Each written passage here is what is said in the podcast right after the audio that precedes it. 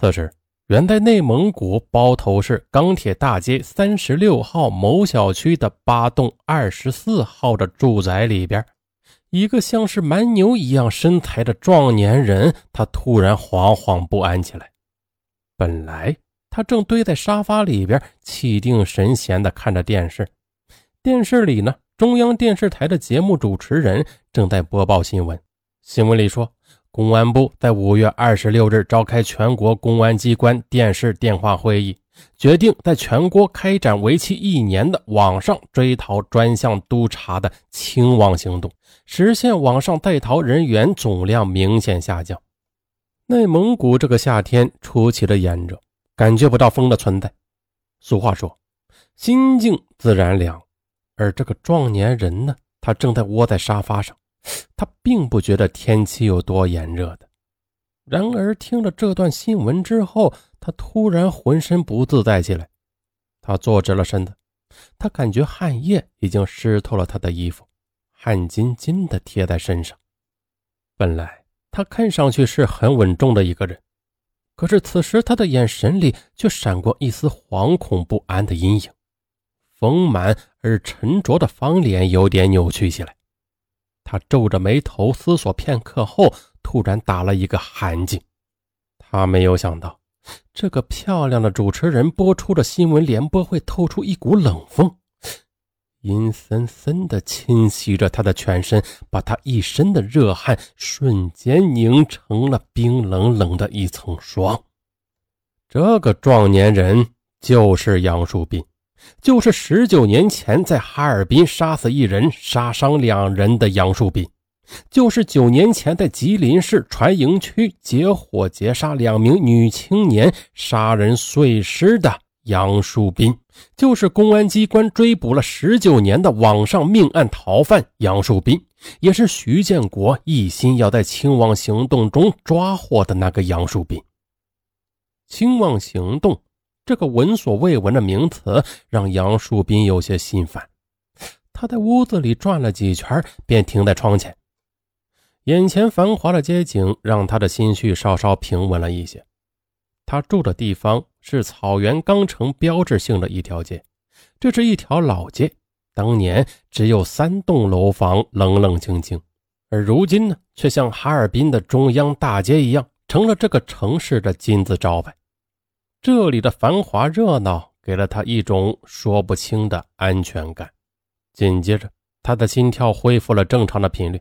他在安慰自己：近二十年的逃亡生涯，我什么险情没有遇到过呀？几次不都转危为安了吗？这个地方不是也已经平安无事的隐藏了十年吗？他又找出了自己的身份证，看了又看，那上面有他的彩色照片。在姓名那一栏里，堂堂正正的写着“王学礼”三个字，一个跟他的相貌十分相称的温文尔雅的名字。他把身份证放回原处，思前想后，还是放心不下。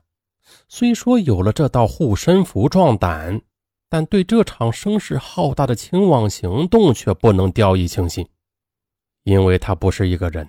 他是带着一伙人深藏在这茫茫人海，躲避着法网的捕捞啊！他深知，他们中间的每一个人都必须的谨慎小心，特别是在清网行动期间，任何细小的闪失都有可能招致全体覆灭的后果。想到这儿，他立即跟张玉良和吴红叶通了电话，告诉他们风声很紧，什么事都不能麻痹大意。必须按他的主意行事，只有这样才能躲过这次要命的清网行动。他的语声压得很低，透着阴寒。电话那边的人也小心的应答着：“是，好。”杨树斌放下电话，喉头有些发紧，他感觉是套上了绳索。他清了清嗓子，心中的不安。反而更加的强烈了。徐建国布下了一张网，不过呀，这张网有点大，大的没有目标。徐建国他想起了一句俗话：“驱鱼入网。”他现在的目的就是要悄悄地寻找到鱼群，把他们驱赶到自己指定的水域，那里有张网正在等着对手。目前他还没有发现目标，就像是出海打鱼的人还没有发现鱼群一样。他并不十分着急，他知道那几条鱼就在身边，总会游向水面的。他横下一条心。在茫茫人海中苦苦地搜寻着嗜血恶魔杨树斌。徐建国布下这张网的浮标，就是逃犯曾经生活过的社会圈子、接触过的关系，沿着这条线索对他们进行了地毯式的摸排。用徐建国的话说呀，就是要找到所有可能知道情况的人。中队长郑金玉带着民警贾宝作。王伟、孙岩没黑没白的进行走访调查，他们一户户的访，一家家的问，一个个的谈。就这样，他们走访了一百多户人家，五十多个单位，面见询问了三百多人。杨树斌一伙当年涉足过的地方，他们都走遍了，可是啊，却没有发现任何的踪迹。在这个过程中，他们了解了各级各地的公安机关都在关注着这个案件。这些年从来没有间断过对杨树斌一伙的追捕。有一个专案组曾经在当地连续的工作了一个多月，杨树斌一伙人就像是蒸发了。有的人开始泄气了，这么多年别人都没有成功，那我们能行吗？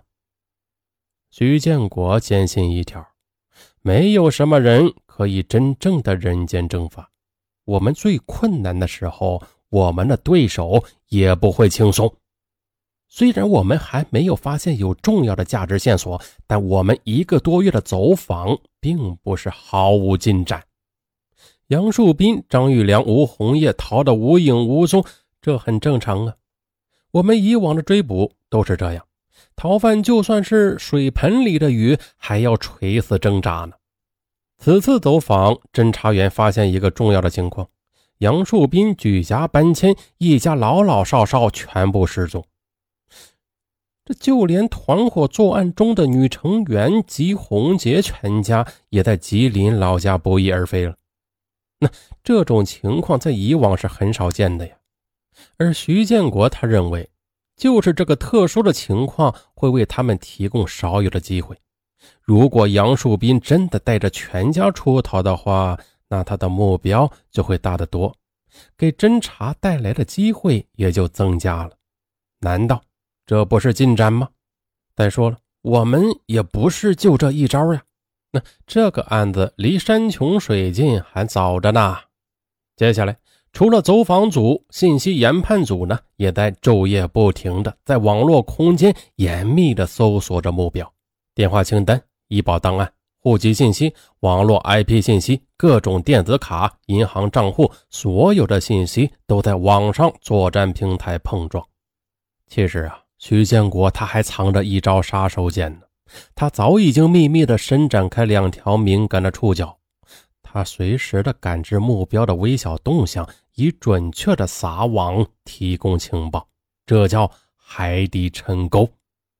当徐建国说这句话时，不光神神秘秘，还信心满满。